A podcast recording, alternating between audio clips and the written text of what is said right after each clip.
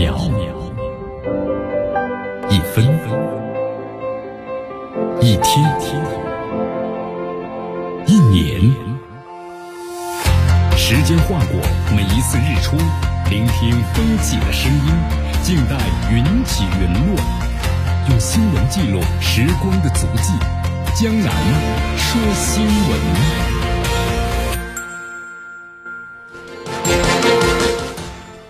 这里是江南呢为大家所带来的江南说新闻，继续锁定 FM 九十六点七绵阳广播电视台新闻广播。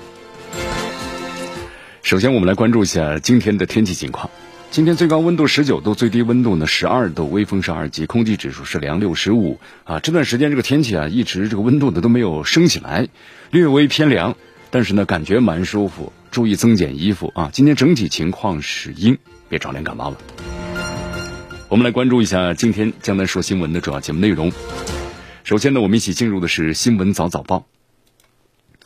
俄乌之战或许能够落幕了，美俄同时发生，生怕的是爆发核战争。美国媒体称，乌克兰谈判人员呢怀疑遭到下毒，乌方回应阴谋论没有经过证实。那么今天的今日话题，将能和咱们收音机前的听众朋友们谈一谈的是这次俄乌冲突呀，那么俄罗斯的富豪。往哪里逃？好，大话体育。今天大话体育呢，咱们要介绍一下这个国家队。呃，在这个世界杯，我们说亚洲区十二强赛的最后一场收官之战怎么样？非常遗憾，零比二负于阿曼。好，以上就是今天江南说新闻的主要节目内容。接下来呢，我们就一起进入新闻早早报。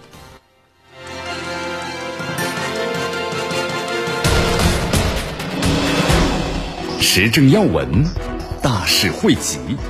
一样的新闻，不一样的观点。新闻早早报，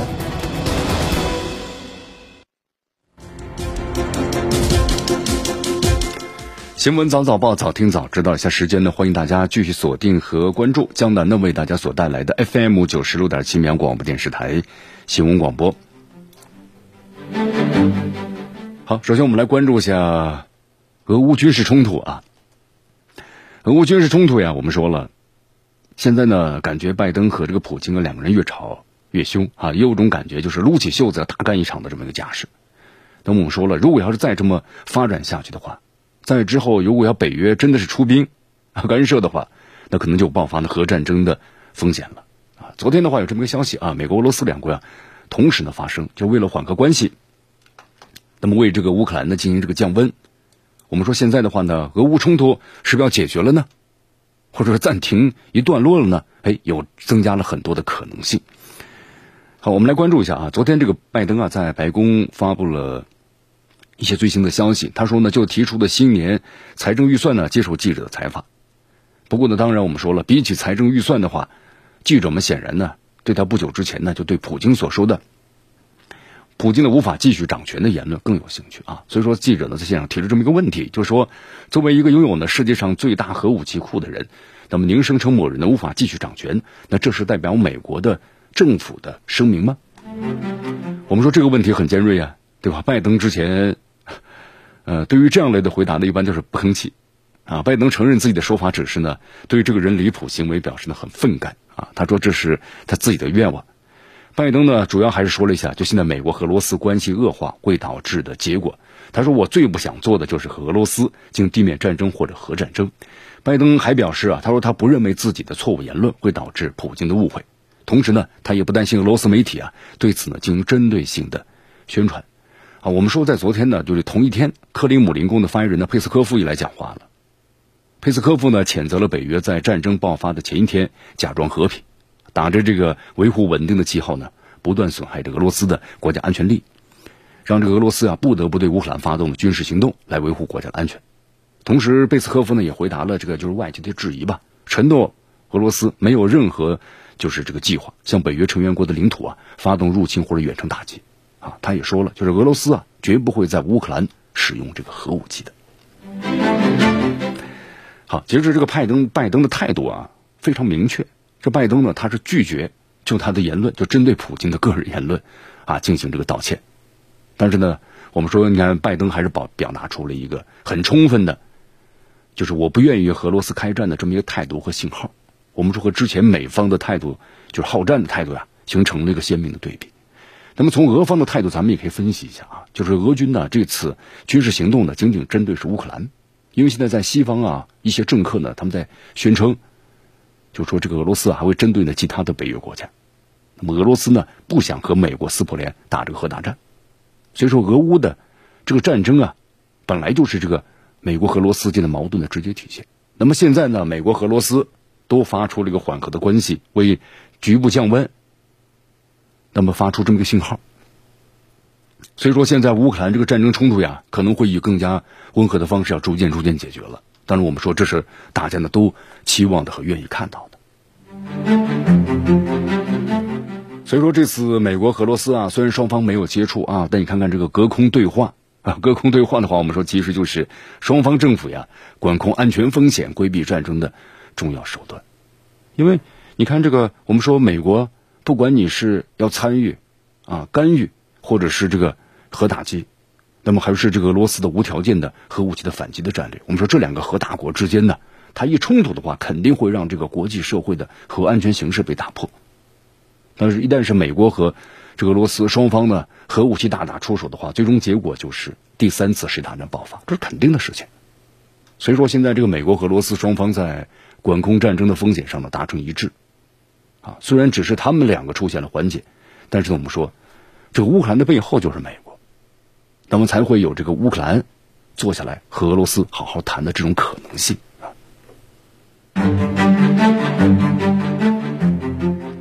好，接着还有一件事儿啊，就是关于这个二零二三年明年的财政预算，这个拜登政府呢昨天也公布了啊，他们说政府需要在国会呢批准的基础上再增加百分之四，就把军费呢再增加，然后呢来对抗俄罗斯。和日益崛起的中国，你看，咱们先不说这个拜登政府能不能得到这一笔巨款啊，也不知道他呃会怎么来用这笔钱。但是我们发现了，这个拜登政府呀，还是希望和中国、俄罗斯长期对抗，继续的零和博弈。你看这个意图太明显了。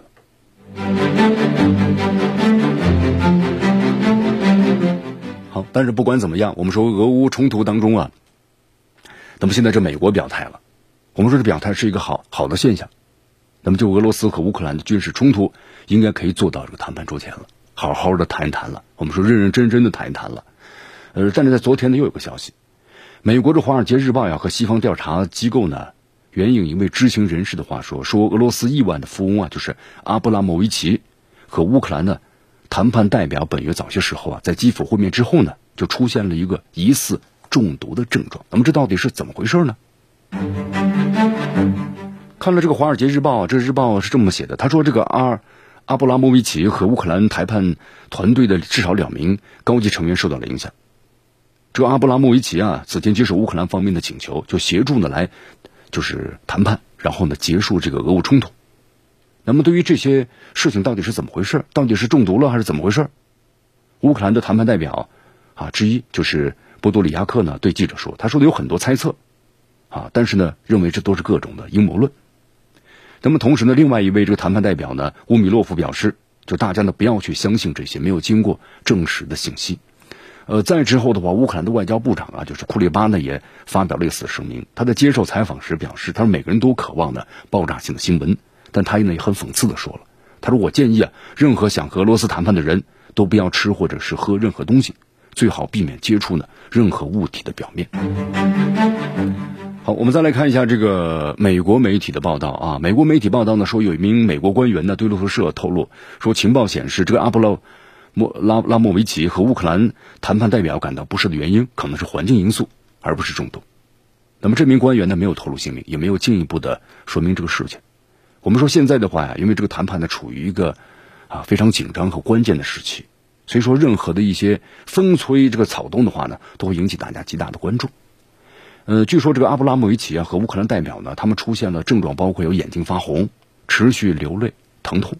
面部和手部的皮肤呀剥落。根据了解的话，目前这个症状有所改善，没有这个生命危险。那么西方的调查机构有专家得出结论，说这是不明的化学武器。那到底是怎么回事呢？也不太清楚啊，根据了解的话，出现症状的三名男子在发病前几个小时呢，只喝了水，吃了巧克力。该小组的第四名成员也吃了这东西，但是据说呢，没有以上的这些症状。好，咱们介绍一下啊，这个富豪阿布拉莫维奇他为什么会出现在和这个就是俄罗斯乌克兰之间的谈判啊？因为乌克兰说了非常信任他，那么他就参与了应邀而参与的。你看，这个俄罗斯后来也说了嘛，就是阿布拉莫维奇在俄罗斯和乌克兰之间的，我们说和平谈判中啊，这个阿布拉莫维奇呢也发挥了很好的作用啊，也发挥了很好的作用啊。但是现在的话呢，就出现了这一系列的问题。同时呢，我们说了这个阿布拉莫维奇啊，那么也被这个英国和欧盟呢进行了制裁，因为这个阿布拉莫维奇啊，他也出资，他购买了这个切尔西足球俱乐部啊，他他是个俱，他这是俱乐部的老板。受到制裁之后啊，他目前已经把这家英超俱乐部呢，已经是挂牌出售。好，对于俄罗斯富豪呢，在我们说这次俄乌冲突之后啊，你看，特别是俄罗斯面临的西方的制裁，那么这些富豪们将去向哪里？那么在今天的今日话题节目当中呢，江南也会为大家做一个详细的解析。好，继续锁定和关注江南呢为大家所带来的新闻早早报，时政要闻。大事汇集，一样的新闻，不一样的观点。新闻早早报。好，虽然这两天呢，我们说有好的消息啊，呃，不管是这个美国还是俄罗斯，都释放出了一个很积极的信号。那我们也期望着这场这场军事冲突要尽快的结束。我们说，在上周啊，俄罗斯的这个国防部呢，也公布了俄罗斯军队啊具体。这个冲突当中伤亡的这个数字啊，总人数大约是五千两百人。我们说这个数字比较接近呢美国最低的估测，但是和这个乌克兰的战报呢相差太远了啊。对乌克兰就说了，将近是快两万人了啊。俄罗斯就是伤亡的人数。俄罗斯国防部呢重点强调的是，当下就是俄方啊已经是摧毁了就乌克兰的空军力量还有海军，那么也重创了他的本土的防御部队，基本上实现了第一阶段的目标。那么下一个阶段呢？俄罗斯将会集中力量啊，解放顿巴斯地区的卢甘斯克州，还有就是顿涅茨克州的全境。但是现在呢，俄罗斯说了，对基辅还有哈尔科夫等大中型城市的包围啊，那都没有放松啊。同时呢，也没有提到呢涉及这些地区的相应的这个战斗。啊，江南也看了一下这个美国媒体的报道啊，这美国媒体就分析说呀，目前的普京的速胜的决策呢已经失败。那么认为俄罗斯现在不会在大城市的争夺当中陷入太久，可能会采取呢就是逐个城市击破的可能性。那目前呢就是俄罗斯国防部啊已经把重点攻击的目标呢放在东部地区，那就意味着对大城市的控制已经放松了。但是我们说这个有一点呢都都没有想到，就战争开始之后不久啊，我们说被迫陷入这个战略防御的乌克兰军队，我们说这两天开始主动出击了啊，突然对这个俄罗斯的围城部队啊发动打击。呃，据说呢，好像取得了一些这个进展。好，这是怎么回事？我们来看一下啊。昨天，这个乌克兰的总统泽连斯基啊，发表了针对全国的视频讲话。他宣布呢，乌克兰的部队啊，击退了俄军的进攻，重新掌控了就是基辅西北部的重镇的伊尔平市。啊，介绍一下这个伊尔平市。伊尔平市的话呀，它距离这基辅很很近，只有二十二公里。那么，依靠着西北的唯一的这个退路，就是啊伊尔平河河畔。我们说战略位置非常的突出，上个月的话已经被俄军的控制了，那后来就说说俄罗斯军队啊会可能从这里发动进攻，但是好像啊后来就是没有没有相应的成果，当然这个消息是没有经过证实的。那么根据基辅当地的民众透露，说几天前西北部呢就一直有零星的炮击传来，没有停过。那么乌克兰媒体报道说他们的军队正在发起这个攻击，也就持续呢有一段时间了。俄罗斯方面对这个事儿呢是没有证实。啊，但是普遍认为这个报道呢，就是说，啊，乌克兰这个消息还是比较可信的。当然呢，我们说并不是你乌克兰把这个俄罗斯军队给打跑了，而是俄罗斯军队啊，现在呢正在基辅周边呢收缩兵力。啊，是这样的，啊，因为现在我们说这个俄罗斯，我们说随着战线的拖长啊，包括你补给和火力配置，还有就是，啊，前期打的不是很顺利，可能士气方面也有一些个相应的一些问题。当然，也可能是这个我们说俄罗斯它的军事上的一个部署啊。呃，同时还有分析人士认为啊，就是泽连斯基呢目前在捡漏，就是冒功，因为这场战役的意义啊没有宣传那么重大啊，可能是这个俄罗斯目前呢正在转移和集合而主动放弃的，就撤退的这么一个迹象，而并不是像乌克兰所说的发动了反击，把俄罗斯军队给打跑了。因为目前这个俄罗斯啊正在抽调力量呢，要进攻这个顿巴斯的顿涅茨克州。啊，刚才我们已经看到了嘛，就是俄罗斯发表了声明，他要解放这个啊顿涅茨克还有卢甘斯克，就把这些州啊全境呢就全部都解放。所以说，从这些比如说伊尔平还有啊切尔巴戈夫，那么这些地方的俄罗斯军队啊，目前呢都撤走了。所以说，泽连斯基呢发布消息呢可能是真的，但是呢并不是反攻，那么是俄罗斯呢主动的这个战略撤退。我们说，呃，目前呢，只要是俄军能够阻断这个大城市就乌军的对东部的增援，我们说顿涅茨克的话呢，可能在一个月之内肯定就会被攻下来。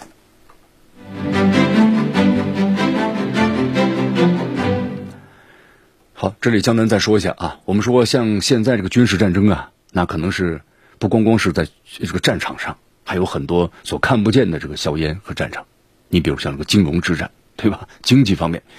你看，从这个乌克兰危机爆发以来，我们说西方国家呀，现在对俄罗斯，它采取了各种的所能够想到的各种的制裁，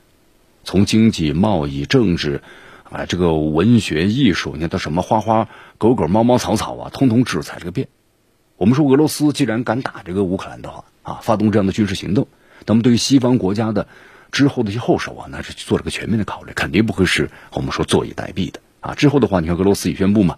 就是把这个所对我们制裁的国家全部列入不友好国家或地区名单。你看，在三月二十三号的时候呢，这个普京总统啊，他突然宣布这个消息，就俄罗斯呢将对所有不友好的国家和地区啊，那么这个天然气供应呢改用是卢布结算，而且还特别强调，就是俄罗斯政府和央行啊，包括俄罗斯天然气公司，将尽开尽快的开发全新的机制，在一周之后啊，将彻底的支付方式呢改为是卢布。你看，这是一个有力的反击啊，对不对？你把俄罗斯要剔除这个美元的结算系统，那行，那我现在就说了，咱们这些能源的话，必须要以卢布来结算，对吧？以其人之道还治其人之身。那你既然结算的话，那你这个美元结算系统，那不就没有用了吗？所以这个消息一传出去啊，欧洲天然气价格呢就飙升了百分之三十四，涨得厉害吧？它还涨得厉害了。那么同时，暴跌的卢布也开始上升了，啊，我们说。这个卢布兑换美元呢，这个涨幅呢，在这个消息出来之后高达了百分之六，我们创下了从二零一四年以来啊最大的涨幅。因为二零一四年当时就是美国对俄罗斯实行制裁啊，也就是因为乌克兰的事情。乌克兰在政变之后，那么东部两个州，然后呢宣布这个独立，顿涅茨克、卢甘啊卢甘卢甘斯克，然后呢还有就是克里米亚公投并入到俄罗斯，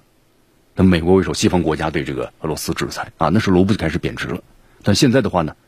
这次这个政策一出来啊，那么打着，你看我们说说天然气价格一出来啊，这给把这个欧洲国家就开始下下的很厉害，这个冬天感觉很冷啊，因为价格呢涨了好几倍。那么现在欧洲国家也是一片混乱，啊，这老百姓的话呢，当然是怨声载道啊。你看这个游行可能接着一波一波又一波呀。德国的经济部长呢，哈贝克表示，他说：“这个俄罗斯这么做呀，是严重违反了当前的合同中所包含的付款的规则。”那么，意大利方面呢，也表示他们不倾向用卢布购买俄罗斯天然气，因为这样会削弱呢，就是欧洲对于俄罗斯的经济制裁。你看，我们说像欧洲的这样的一种逻辑啊，如果我们要是深深分析的话，你很难理解的，因为首先是欧洲向这个俄罗斯发动了这么一个制裁，那么导致呢？你看，现在俄罗斯有三千多亿美元的海外资产被冻结了，啊，然后呢，现在又来说什么合同及付款的规则，对吧？你自己都不遵守，然后呢还要别人来遵守，所以说，用很多这个媒体在分析时的话来说，就是感到很发笑，让别人。现在俄罗斯呀，我们说了，用一句俗话说是光脚的不怕你穿鞋的，那既然撕破脸了，那干脆就跟你西方经济体系脱钩，那你这个西方体系那真的能脱钩吗？你看，俄罗斯总统新闻秘书佩斯科夫也说了嘛，说俄方已经向相关国家提交卢布结算的具体计划。那么，如果欧洲你要拒绝用卢布支付，那么俄方呢肯定会做出一个适时的反应。我们有一点可以非常明确啊，这俄罗斯绝不会无偿提供天然气的，啊，对吧？他肯定不会为这个俄罗斯客户做慈慈善的。所以说这两天呢，你看这个我们是七国峰会嘛也在开。啊，就是要拒绝这个罗斯卢算节部的要求啊，说这个啊，呃，这么做的话有有违背呢现有的这么一个协议，用卢布接受是完全不可能接受的。啊，其实呢，你看我们说了，像这种情况呀，不管是这个欧洲还是这个罗斯，我们说此前的话呢，都有着相应的考量。那么欧洲呢，我们说在这个美国的压力之下，就你必须要对它能源进行这个禁止。那么这样的话呢，我们说一是美国的能源，第二可以减少呢。那么美国最担心的就是欧洲呢依赖于俄罗斯的能源，依赖性的太强了。啊，这样的话呢，对这个美国来说，他认为这是非常不利的一件事情，因为本身现在欧洲啊和这个美国之间就有些分歧。啊，但是通过现在这一系列的美国的操作，你就发现没有，这欧洲呢被牢牢的绑在了美国这架战车上。啊，就是美国怎么说，他们必须要怎么做了。那么美国，你看，它有它的一些战略目的在里头的。其实我们说呀，欧洲现在是在美国的这种裹挟下，是不得已而为之啊。那么作为俄罗斯呢，你看面临这个美国为首的西方国家的制裁，那在困境中就要奋力反击啊。俄罗斯外交部的发言人扎哈罗娃一针见血的指出，欧盟对俄罗斯实施制裁，反而破坏了自身的经济结构。你看，现在这个欧洲的民众，你要面临高昂的电价和这个燃料的价格，对吧？你要引发社会的福利，那你暴减了，那军费要增加了，也认为呢？俄罗斯对他们有所威胁，那么通货膨胀上扬，然后呢，资本外流啊，觉得你这不安全，包括大规模失业等等连锁问题。所以说，在这个双输的局面中，那唯一的获益者是谁呢？那大家可以想一想，那就在背后这个推动者了，拱火者了，对吧？不言自明啊。好，继续锁定和关注江南呢为大家所带来的新闻早早报，时政要闻，大事汇集，一样的新闻，不一样的观点，新闻早早报。继续回到新闻早早报，继续锁定 FM 九十六点七绵阳广播电视台新闻广播。你看，咱们再回到今天咱们节目一开始所所谈到的一个这个新闻啊，就是美国总统这个拜登，他公布了这个二零二三年的财年的预算，就是把这个费用啊全部都提高了，提高多少呢？大约是百分之四，啊，就是增长了。那么将将达到呢，国防预算是八千一百三十亿美元，以前是七千八百二十亿美元，你看增长了百分之四。你看它为什么会增长这个战略国防预算呢？你看，咱们这里就来全面的来了解和分析一下。我们先看一下 CNN 的报道。CNN 报道说呢，一名美国国防部的高级官员在预算公布之前的记者说：“如果你全面审视他们的能力和经济，就中国呀，依然是我们最具挑战性的战略威胁。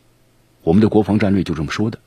那么这个预算案呢，也是这样的。你看，他的目的啊和目标就是要对准的中国啊，中国的我们说和平的崛起，他认为对这美美国认为啊，就对我的威胁太大了。”美国要维持他这个世界的霸权的这地位。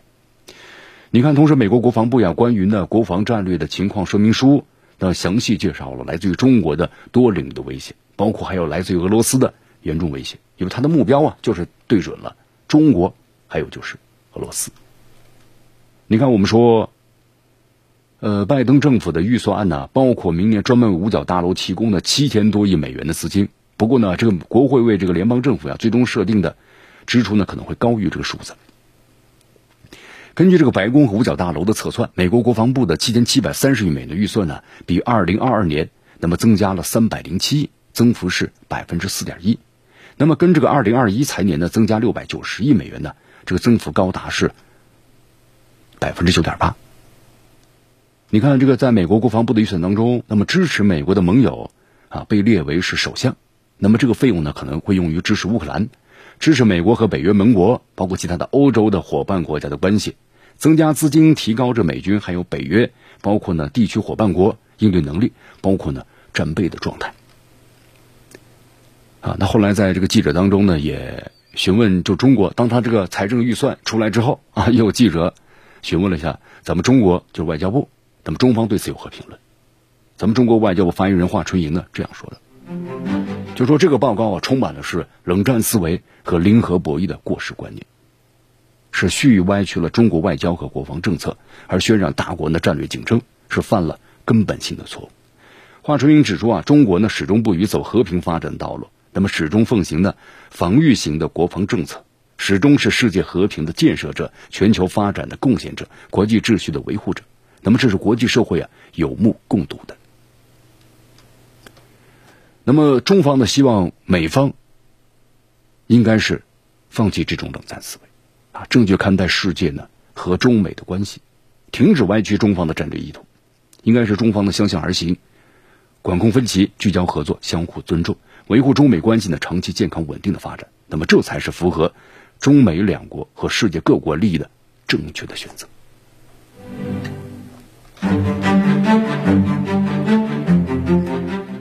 这里向南再为大家说一下啊，你看这些年我们说这个美国呀一直在精心的布局啊，实施他自己的印太战略计划。你看我们说现在这个俄罗斯和乌克兰这个冲突爆发之后呢，那美国也没有放松这个对印太地区的关心。这美国他把重心啊放在印太地区，啊，主要目标就成了印度和东盟的国家。你看在在特朗普执政时期啊，那美国已经要准备从这个中东开始要抽脚了啊，从泥潭中把脚呢拔出去了，要放弃这个中东。啊，当然我们说不是完全的放弃，那么要把它的战略中心啊重新移到这个我们说这个印太地区。我们在印太地区啊，它的目标呢就是印度和东盟国家。但是我们说现在印度的话呢，态度让这美国有点大感意外。你看在这次乌克兰和俄罗斯冲突之后啊，这个印度呢没有像美国预计的那样和西方国家呢站在一边，而是保持了中立，或者说更偏向俄罗斯一些，所以这美国感到有点恐慌。你看，这个美国为了说服印度改变立场，啊，做了不少的努力，施加了很大的压力，但是没有成效。所以现在这个美国呀，又改变策略了，就需要在东盟国家身上呢多花些功夫。呃，好在对这个美国有利的一件事，东盟国家之一的新加坡在第一时间呢和这个我们说美国保持了相同的立场。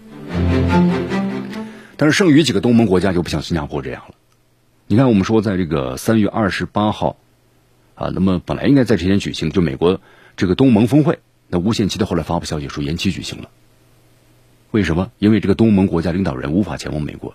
而且有点要注意啊，就在同一天呢，咱们中国外交部也宣布，印度尼西亚、菲律宾、缅甸和泰国这四个国家的外长呢将在近期访问中国。你看这两个消息在同一时间出来的，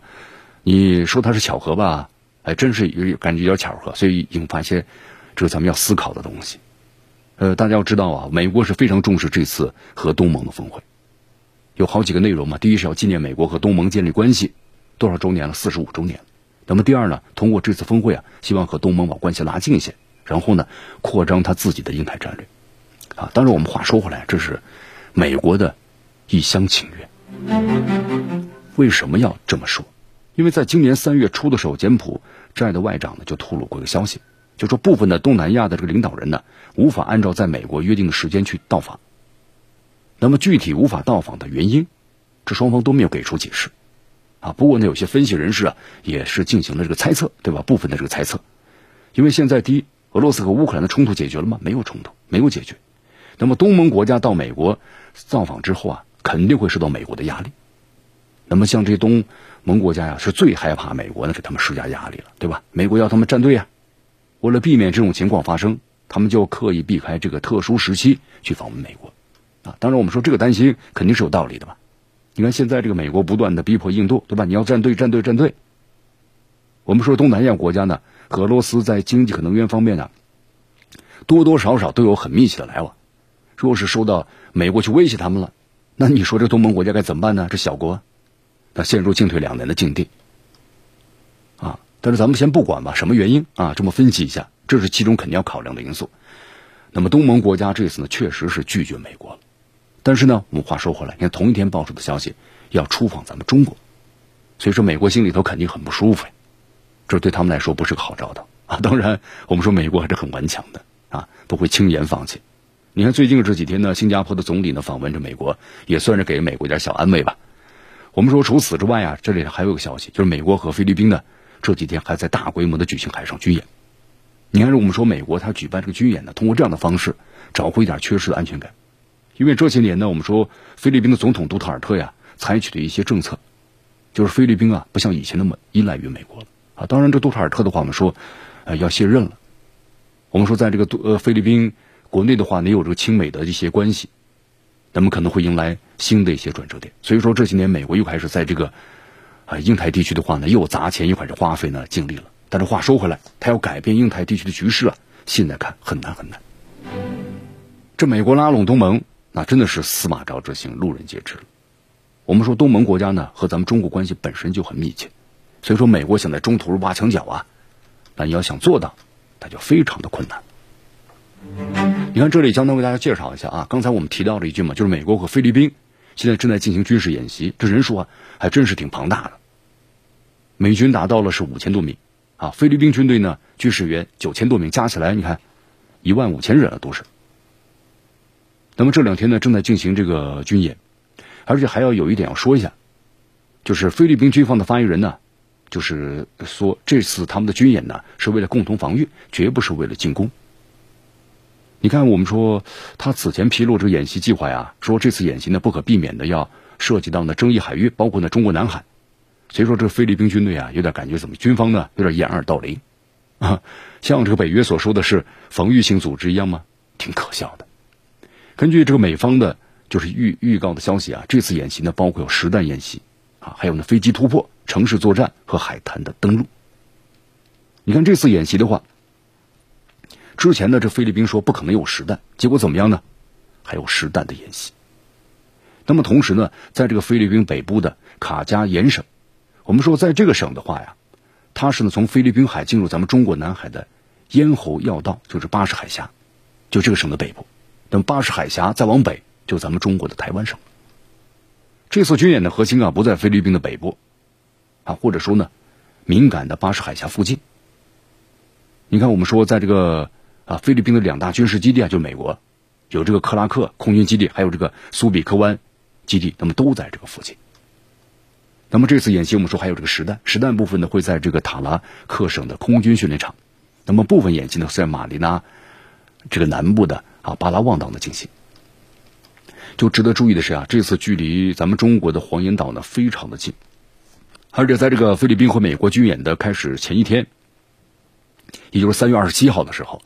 菲律宾的海湾警卫队啊，故意呢就挑起舆论话题。他说有一艘咱们中国的海警船呢，之前呢和一艘这个菲律宾的巡逻船呢有过近距离的接触啊。说这个两船呢最近的时候有只有十九米左右。那么这事儿呢是他说是发生在三月二号，你看二十多天二十多天前的事儿。那么到军演就军事演习要开始前，才突然曝光，所以菲律宾方面呢明显有点心思不纯。啊，对于这些事情的话，咱们中国外交部呀也做出了专门的回应。外交部的发言人呢，汪文斌表示，黄岩岛是中国固有的领土，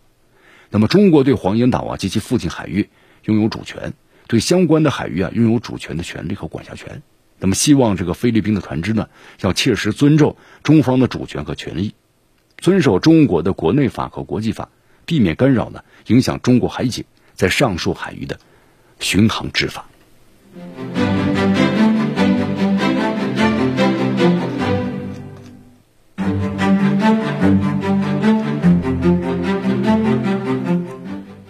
你看，我们说这次军演呢，恰好发生在菲律宾啊，就是五月份总统选举之前。你看，这个一向和这美国关系不是特别好的菲律宾现总统杜特尔特啊，即将就要卸任了。你看，我们说，无论是现在啊，这个黄岩岛附近的，那么菲方呢所发布的消息，中菲的海警船近距离的摩擦，还是现在呢，我们说这个菲律宾和这个美国呀，在敏感的海域大规模军演，啊，都有一种预告，什么预告呢？就是美国借机啊，要开始新一轮的挑衅了。呃，这个挑衅的话，咱们中国外交部长的王毅在三月二十八号出席这个伊斯兰合作组织这外长理事会时就提到过。呃，王毅外长说，要维护本地区来之不易的和平稳定，这个发展局面呢，抵制在亚洲引入呢阵营对立，还有制造呢动荡的紧张。那么亚洲拒绝成为大国博弈的棋盘，亚洲国家呀也绝不是大国对抗的棋子。菲律宾在和美国就是勾连挑衅的时候呢。可能应该好好仔细的考虑一下，就是当这个美国的棋子呀，那么你到底有什么好处？好，以上就是我们今天的新闻早早报的全部内容啊。那么接下来我们就一起进入今日话题。今日话题啊，咱们延伸一下我们今天所谈到的一则新闻。你看，就刚才谈到俄罗斯这个富豪啊，现在这个俄罗斯富豪在这次俄乌冲突之后啊，也面临着这个美国为首西方国家的全面的制裁。那么俄罗斯富豪哪里逃呢？Thank you.